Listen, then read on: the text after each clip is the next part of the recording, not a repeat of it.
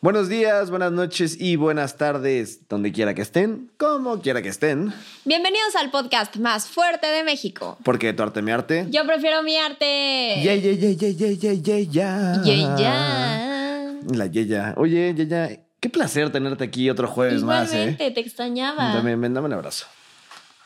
Mm. ¿Cómo está, yeya? Muy bien, ¿y tú?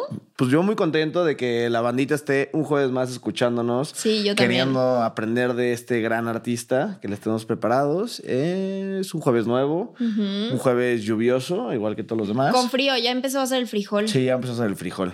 En la época de lluvias. Ya. Que qué bien le vendría a Nuevo León que lloviera, ¿verdad? Ponte nuevo, ponte león. Oye, pues le quieres mandar un saludo a alguien en este jueves nuevo y tan especial. No, yo creo que hoy sí no tengo ganas. Ok, yo tampoco. Entonces, este, amigos, hoy no les mandaremos saludos a quién? absolutamente a nadie. ¿Tú a ¿A quién quieres ti? mandar? A mí, ¿Tú te quieres mandar saludos a ti? no manden saludos. Ah, hola, Tian. Sebastián Varela, te mando un fuerte, fuerte saludo. Donde quiera que estés, como quiera que estés. Y a ti también, Fer, no te pongas celoso. Donde quiera que esté. Donde quiera que estés. Como quiera que estés. Literal, ¿eh? Para los dos va eso. donde quiera que estén, chavos. Oigan, amigos, ¿qué les parece si empezamos por platicar de este gran artista ruso, pero que no vivió casi en ningún momento en Rusia, llamado. Vasily Kandinsky. ¡Woo!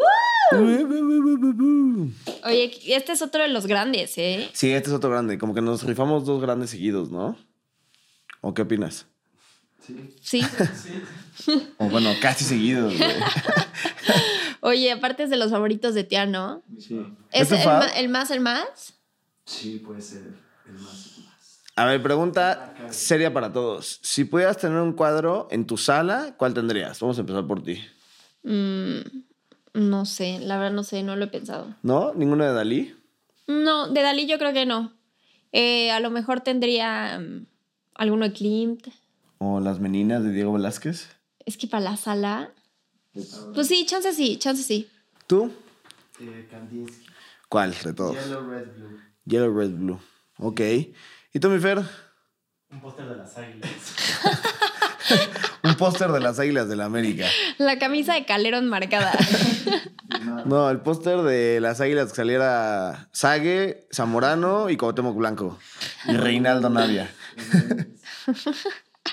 Oye, pues, eh, ¿por qué no empezamos a hablar de este gran artista llamado Vasily Vasilievich Kandinsky? Exacto. ¿Por qué no nos cuentas un poquito dónde nació, qué hizo, cómo fue su infancia, para que vayamos poco a poco con este gran artista? Bueno, nació en 1866 en Múnich, Alemania. No. Digo, en Moscú, no sé por qué dije Múnich, Alemania. en Moscú. O sea, sí vivió en Múnich, pero no nació ahí. Lo siento, amigos, estoy un poco cansada. Sí, es que ya a estas horas del día ya como que pega el cansancio, ¿no? Me alcancé. Perdón, en Moscú, el 16 de diciembre de 1866, pero hay un tema ahí con su fecha, ¿no? Exacto, es que Rusia en esa época, más bien en esa época cuando la Unión Soviética era la que, eh, bueno, no la Unión Soviética, pero cuando iba a entrar la Unión Soviética manejaban el calendario gregoriano, entonces teóricamente para nosotros, es decir, los que utilizamos el otro calendario, fue el 4 de diciembre. Ok. No, el Qué- 16 qué, de interesante, diciembre. qué Sí. interesante eso, ¿no? Justo. Por eso es que después la revolución rusa que tiene en 1917, eh, igual nosotros eh, la tenemos en una fecha y ellos la tienen otra de completamente distinto debido a que manejaban el calendario gregoriano. Interesantísimo. Interesantísima. Oye, pues este güey, eh, pues es el, fue un pintor ruso que teorizó sobre el arte, pero erróneamente se cree que es el precursor del arte abstracto. Ok. Tache, no, no es. Tache no, no es, es. él. O sea, sí se considera una de las personas que, que Más importante. más importantes y que de los pioneros más o menos del expresionismo. Pero no fue el eh, primero. No, y de la abstracción lírica. Pero no, había artistas antes como Ilma Afklint y Georgiana Houghton, en, o sea, finales del siglo XIX y principios del XX ya habían Realizado realizado el arte abstracto, pinturas ¿no? abstractas. Entonces, eh, cuando les digan que este güey es el precursor, corríjanlos, no es No es. Había dos personas que lo hicieron antes que él. exacto. Ok. ¿Y quieres escuchar lo más chingón? Esto yo creo que es lo que más les va a gustar porque por lo menos a mí es lo que más me gusta de ver, este artista. Échalo. Sufría de sinestesia. A ver, ¿qué es eso? Eh, lo voy a leer como, como dice en internet y ahorita se los explico. Esto consiste en percibir una imagen o una sensación subjetiva de un sentido determinada por otra sensación que afecta a un sentido diferente. O sea, que la gente que sufre, de, bueno, no sufre, pero la gente que tiene esto puede sentir los colores o ver los sonidos. Eso está increíble, ¿no? Está cañón. Porque además como que es como si se te alterara completamente otro sentido, ¿no? O sea, el ver los sonidos suena como una locura, ¿no? Te lo como juro- ver te lo juro que sí. Cómo suena algo, wow. Está increíble. Está cañón. ¿Alguna vez a ustedes les ha pasado así que sienten un color? O sea, sí, como creo que que a mí sí. A mí, a, mí, a mí me pasaba con una persona que cuando lo abrazaba o me abrazaba, sentía un color, o sea, literalmente no lo sé ni describir, pero literalmente sentía colores. ¿Qué, qué color sentías?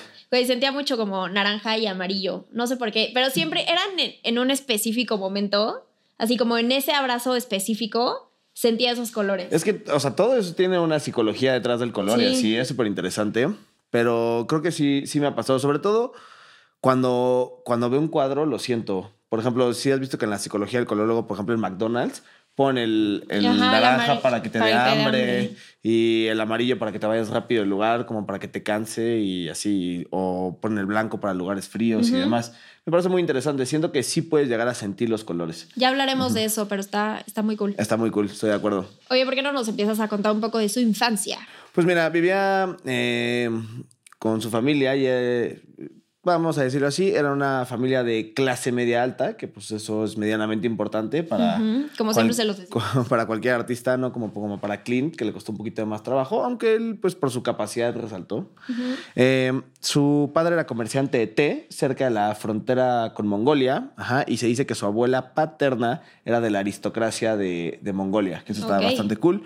Eh, su mamá era de Moscú y su eh, abuelita materna era alemana y es por eso que después a Kandinsky, cuando se fue a vivir a Alemania, a Múnich, como tú bien lo dijiste, eh, se le facilitó muchísimo el alemán, ¿no? Porque del ruso al alemán sonarán muy parecidos, pero no son nada iguales, ¿no?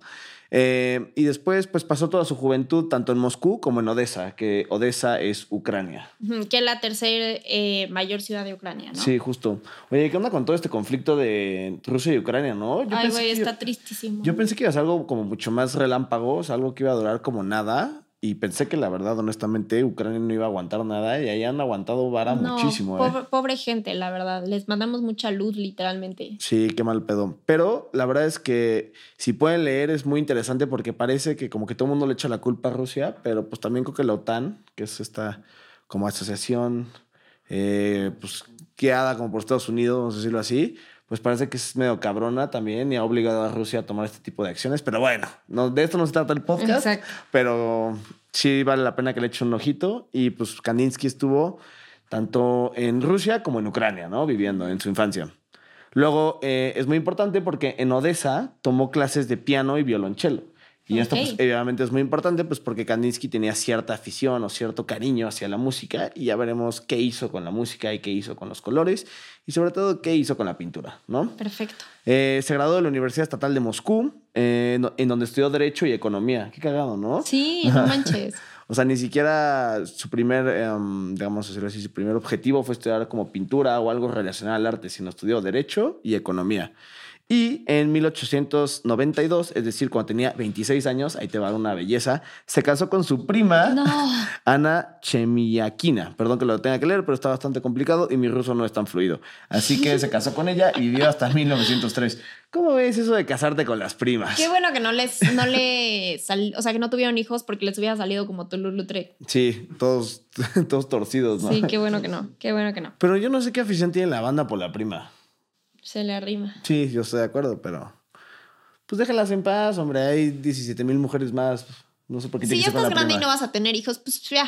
Pues Pero. ya que para los 26 años sí se puede haber conseguido sí, algo. ¿no? pero no tengas hijos con tu prima. Pero bueno, no solo tuvo hijos. Bueno, no tuvo hijos, pero se casó con ella. Ya algo es algo. De haber sido una conversación súper incómoda con sus papás. Como, oye, me voy a, me voy a casar con alguien. Yo ¿Con creo quién? que para esa época era hasta, era hasta normal, ¿no? ¿Sí, tú crees? Yo creo que sí. Bueno, puede ser, no sé. Hay que investigarlo. Sí. Si saben algo relacionado a casarse con las primas dentro de esta época, por favor, ilumínenos, ilústranos. Oye, y decidió estudiar, em, decidió em, comenzar a estudiar pintura cuando tenía 30 años, ya no... Sí, ya no estaba tan joven, vamos a decirlo así, ¿no? Ya empezó grandecito. Y es que justo eh, le ofrecieron ser eh, profesor de Derecho Romano, pues como bien decíamos, estudió Derecho, y él eh, declinó el cargo para precisamente estudiar este, pintura. Está cañón. Está cañón, sí. Y, y lo, lo que más le, o sea, lo que lo inspiró para, para ser, pues, artista fue el impresionista Monet. Sí, Que de hecho las primeras pinturas de Kandinsky tienen mucha influencia en él y en el fauvismo, que el fauvismo es un movimiento pictórico originado en Francia que usa los colores puros y mm, proporciona volumen, relieve y perspectiva en las obras. Y también estaba muy inspirado en el impresionismo y el puntillismo. Algo que también eh, jaló muchísimo a, a- a Kandinsky fue Richard Wagner, ¿no? Eh, decía que eh, Richard Wagner había empujado, eh, digamos, los límites de la música. Eh, entonces, este, para él fue como súper importante y por eso es que asocia mucho como la música y la pintura. Eh, de hecho, creo que lo vio en el Teatro Bolshoi, creo que se llama, que es un teatro como eh, ruso y no solo es un teatro, también es como una organización que se dedica como a la danza y a todo esto de la música en Rusia. Y pues fue algo que lo conquistó completamente y por eso es que asoció la pintura, como tú dices, con Monet y los impresionistas y la música con Richard Wagner. Para los que no sepan quién es Wagner, Tian, ¿quién es? Un compositor alemán, ¿no? Nacionalista. Exacto, es un compositor, eh, compositor del, roman- eh, del romanticismo alemán que después fue precursor eh, del nacionalismo, claro, justo. Bien, bien, bien. Estoy orgulloso de ti, Sebastián. Hasta que haces una buena aportación en el podcast. Oye, pero es que todo lo que sea música, Sebas, Sí. es top. Y todo lo que sea cine, acá mi compadre, Acá, nuestro compadre el Fer. que no está haciendo mucho, pero Oye, a ver, y después que, porque esto es mucho y no tenemos tanto tiempo. yo lo sé. Eh, después, eh, en 1896, cuando tenía 30 años, como bien lo dijimos, eh, se, deci- se decidió a estudiar eh, pintura y se fue a la Academia de Bellas Artes en Múnich, pero ¿qué crees? ¿Qué? No lo aceptaron. Y luego, O sea, se tardó un ratito en que lo aceptaran. Como que, pues me imagino, ¿no? O sea, llegas a la Academia de Bellas Artes y le dices, oye, quiero entrar. Y te dicen, pues, ¿qué, ¿qué estudiaste? Derecho, y Economía. No, no, güey, tú vete al ITAM. Exacto. Entonces, como que le costó un poco de trabajo entrar, pero posteriormente, pues ya entró, ¿no? Oye, algo muy UGT es que tenía un profesor llamado Franz von Stock que consideró que la paleta que él utilizaba era demasiado brillante y por un año entero lo hizo pintar en escala de grises. O sea, no lo dejó usar un solo color ni nada. Guau, Le va a haber caído en la punta de los huevos, seguramente. Uf, uf, uf. O sea, No mames. y mira, Franz, en dónde terminó tu, los colores brillantes que usaba tu alumnito. Y mira, o sea, nadie se acuerda de ti, Franz, pero de Kandinsky, mejor ni te platico. Ven a escuchar el podcast. Oye, ¿y qué más tienes por ahí de Kandinsky? Pues, em, a ver, sus pinturas en los primeros años eran hechas con, o sea, eran paisajes eje- ejecutados con espátulas. Ajá. Y eran paisajes sombríos, de hecho. Em, que pintó, también pintaba temas fantásticos como eh, las tradiciones rusas o la Edad Media en Alemania. Entonces ahí estaba experimentando técnicas y todo eso y usaba un papel oscuro para darle un- como una impresión de una superficie transparente y iluminarlo un poco más atrás. Entonces todo esto al final en conjunto eh, resultaba una composición abstracta. Es que ves, esos son los detalles que cuando hablamos de los pintores así como Klimt o no sé, Pollock, así son como esos detalles que rompen y empiezan a hacer la diferencia y los empieza a distinguir sobre los demás artistas, Exacto. ¿no? Justo como lo que tú acabas de platicar. Y además, algo muy importante de mencionar es que dentro de sus primeras pinturas eh, ya empezaba con el tema de la música y justo por eso es que encontré esto, ¿no? O sea, primero comparó la pintura eh, para componer la música eh, y decía lo siguiente. El color es la tecla, el ojo es el martillo, el alma es el piano, el artista es la mano que, con una u otra tecla, hace vibrar el espíritu del ser humano. ¡Ey, qué cool! Está chingón, ¿no? Está muy padre.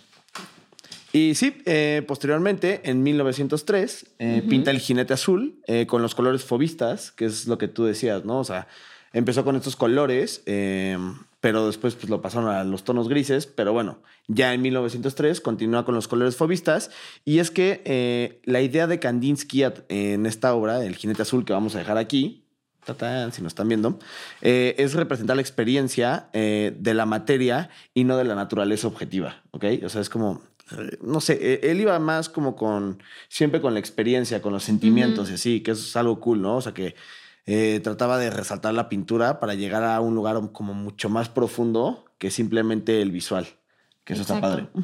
Oye, y en 1903 se divorció de su prima, pues, bye bye, y se casó con la joven artista Gabriel Monter. Qué jodido, ¿no? Ya la cagaste, ya te casaste con la prima y te divorcias. Te divorcias, exacto. Pero se, se, buscó yo creo que alguien mejor porque era de las pocas figuras femeninas relacionadas con el desarrollo del expresionismo abstracto. Ah, eso sí lo cual está ¿eh? muy, muy cool. Y era alumna, eh, pues colaboradora y compañera de de, Kandinsky. Ok, eso está muy cool. ¿Y luego qué pasa? Luego se va, ¿no? Ajá. Después en 1909 fue elegido presidente de la nueva Asociación de Artistas de Múnich.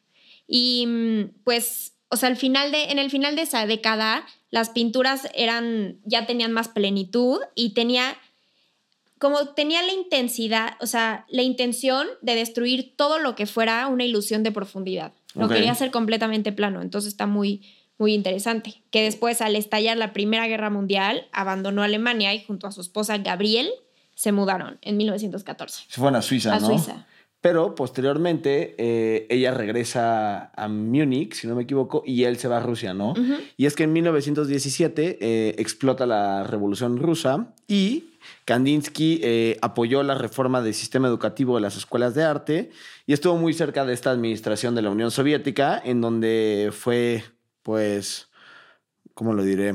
Fue ayudante para fundar el Museo de la Cultura de la Pintura y eh, al final estuvo ahí, tuvo cierta influencia, pero salió, digamos, huyendo, no huyendo, porque tampoco hizo nada malo, pero pues salió un poco peleado por ser eh, idealista, vamos, y tenía como cierta como batalla con los constructivistas, que estos constructivistas se dedicaban más a la propaganda monumental, que era algo que pues obviamente la Unión Soviética utilizaba muchísimo, ¿no? Era como que el principal armamento para, bueno, no armamento, pero como el principal discurso que utilizaban con la sociedad. Así que él decidió abandonar la Unión Soviética por completo y también tuvo eh, en este periodo muy poco tiempo para pintar porque se dedicó más a crear, ¿no? Como el museo y así. Y finalmente, pues salió, pues vamos, eh, corriendo a la Unión Soviética porque mm, su visión espiritual y su expresionismo no lo apoyaba, ¿no? Y él sentía que era importante como artista que continuara con esto, así que por eso eh, terminó como su relación con la Unión Soviética y se fue a, a Weimar, que ahorita lo platicaremos, pero vamos a dejar aquí una obra que es súper importante eh, de, este, de este periodo, cuando estuvo en Rusia, que se llama Fuga, que pintó en 1914. Oye, también algo, retrocediendo un poco muy interesante, es que entre 1910 y 1914 pintó tres obras de tres categorías. Las impresiones que están inspiradas en naturaleza, las improvisaciones que eran las emociones internas y las composiciones que eran basadas en la intuición. Entonces eran líneas negras agrupadas con colores, geometrías y todo eso para formar una armonía. Y en 1911 conoce a Paul Klee, quien se iba a volver su brother de la vida, literal. De hecho, eran vecinos, entonces está muy cagado eso. Compartieron taller y eh, Kandinsky le encargó a Klee el diseño de interior y el mobiliario de su casa. Eso está, está, muy padre. Eso. Está muy padre que Paul Klee te haga como tus muebles, ¿no? Exacto. Oye, Paul, quiero que me hagas una silla así, un silloncito así y un mueblecito para ver la tele acá. Oye, y también, pues, de lo que tú decías de cuando se fue a Moscú, que, que regresó, en 1916 conoció a Nina a ver, voy a leer el apellido. ¿No está fluido tu ruso o qué? No.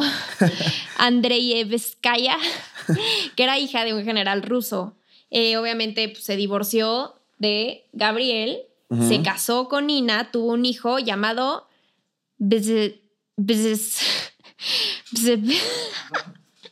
no lo puedo decir. Kandinsky. Bueno, B. Kandinsky.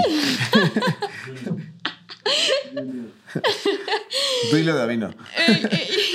y en 1922 se trasladó a Weimar, Alemania, y dio clases, como ya lo comentamos, teóricas para la escuela del Bauhaus. Y si quieren saber más de esta escuela y más de lo que hicieron durante este periodo en Weimar, vayan a los capítulos pasados y encontrarán uno que se llama La Bauhaus o. Bauhaus, y ahí pueden saber más de él. Escúchenlo, sale, eh, vale la pena. Sí, hablamos un poquito de Kandinsky, justo de Paul Klee, y cómo es que fueron maestros y demás, y demás, y demás.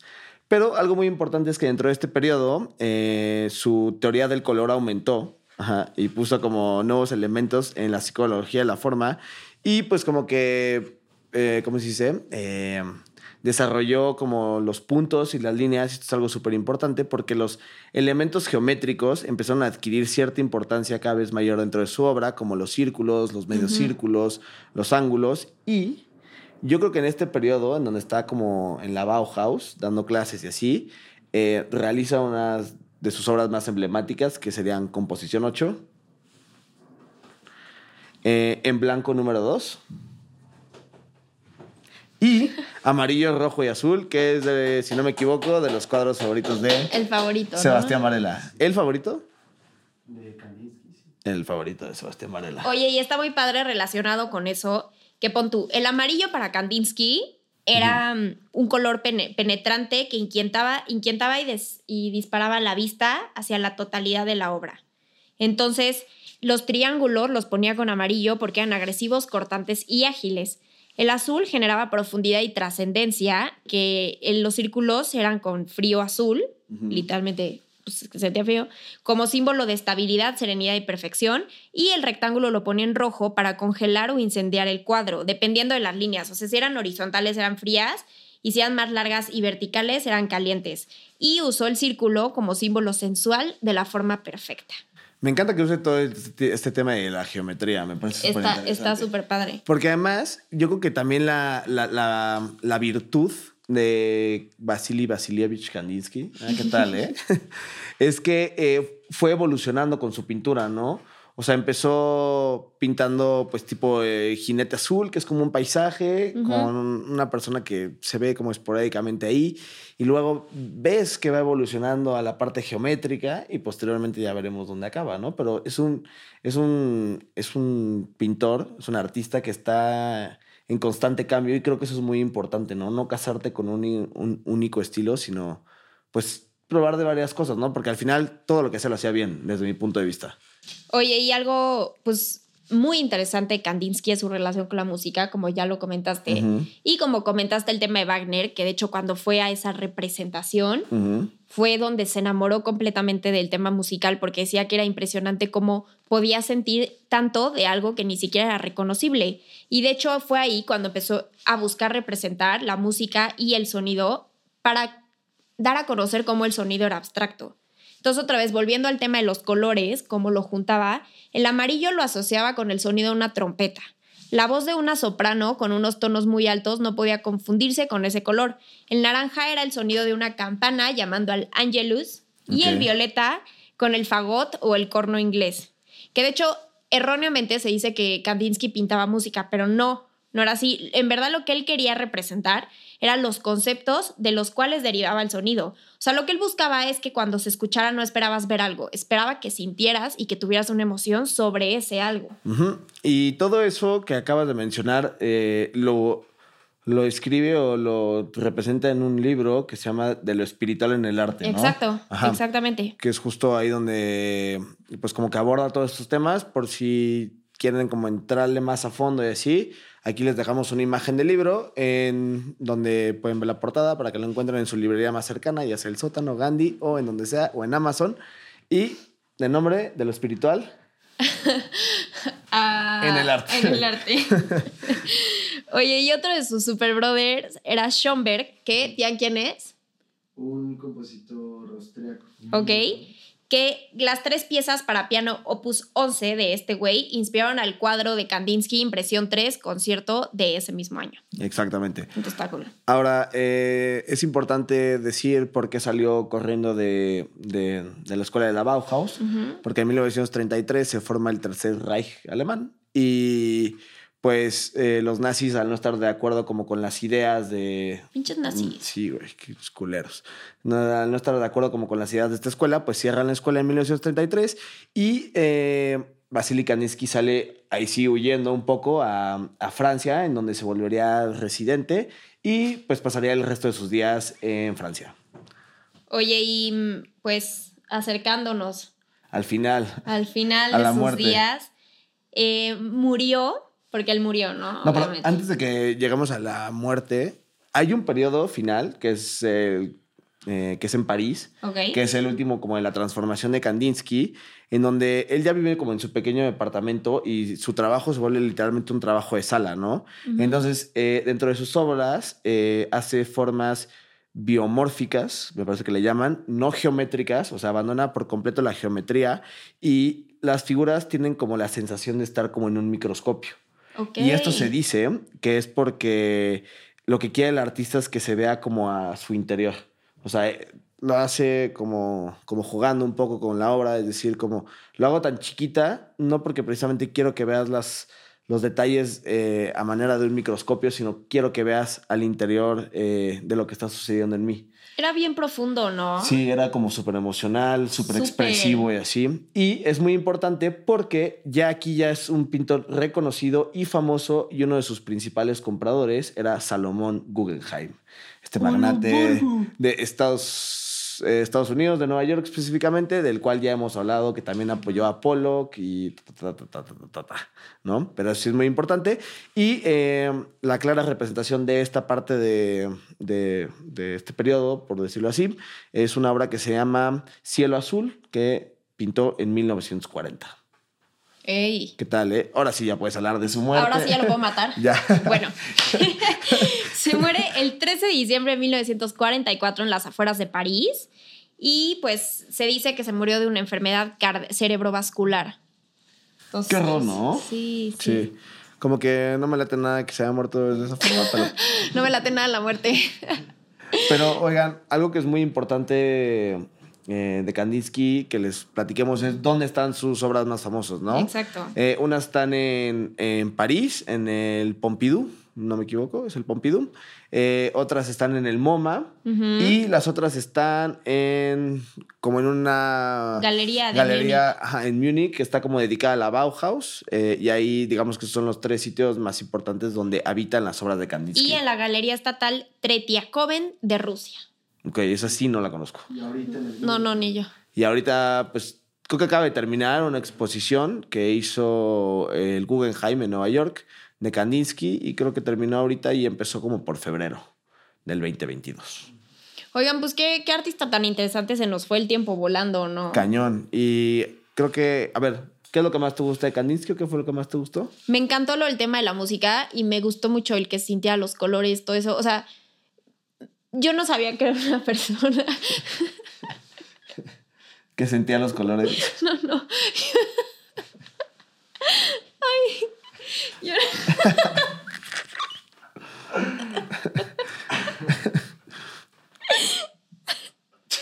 No puedo parar. Yo- Ya, yo no sabía que era una persona tan profunda, punto. Bueno, a mí lo que más me gustó, ahorita que la Yeya pare de, que le dé el payaso, este, es como, como pues, relaciona la música con los colores y que a cada color le dé un significado musical. Eso es algo que me encanta. A ti, también te encantó, ¿verdad? Por lo mismo. Bueno, este. Pues vámonos, ¿no? Pero antes no olvides dejar las emociones de las redes sociales, por favor. En todas las redes sociales estamos como. Porque tu arte, mi arte. Ya tenemos TikTok. Uh, y no se olviden de seguir compartiendo, de seguir escuchándonos. Sus- Suscriban. Suscríbanse, denle like a la campanita. Oigan, gracias por estar por nosotros- con nosotros un jueves más. Les mandamos un fuerte abrazo.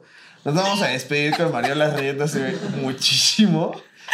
Y recuerden, porque de torta a mi arte. Saludos, adiós. ¿Qué te? ¿Qué te fumas?